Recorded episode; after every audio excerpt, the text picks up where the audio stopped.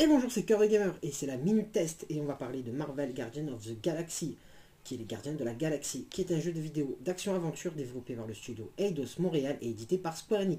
Le jeu devait sortir en juin 2021 et sorti, devait sortir en juin 2021 et est sorti le 26 octobre 2021 sur Microsoft, PlayStation 4, Xbox One, PlayStation 5, sur toutes les plateformes.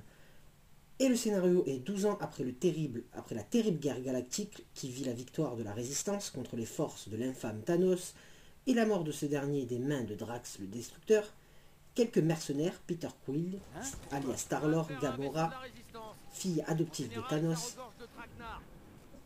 Drax, le guerrier désormais légendaire, Rocket, issu d'expériences génétiquement modifiées, et Groot, le dernier représentant de son espèce, ont fondé un groupe nommé les Gardiens de la Galaxie.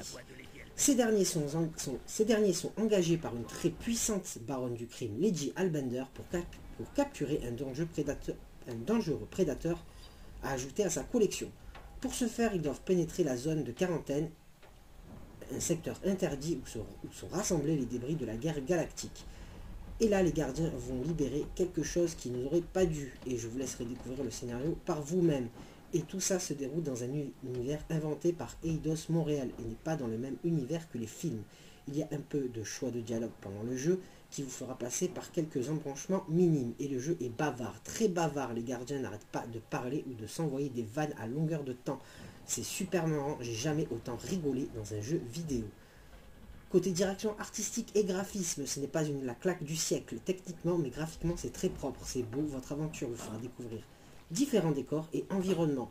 Le jeu vous fera pas mal voyager, et certains endroits sont du wow effect, et le jeu est bien détaillé, les persos et décors sont bien détaillés.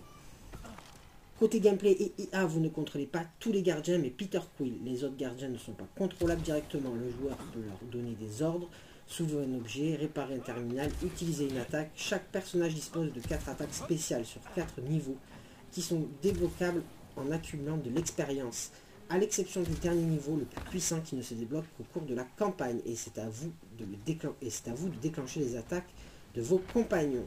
Vous pourrez faire des, des rassemblements des fois pendant les combats mais choisissez bien ce que vous allez dire à vos compagnons car vous pourrez remotiver votre équipe, ce qui boostera le monde pendant quelques instants et vous fera regarder, regagner des PV.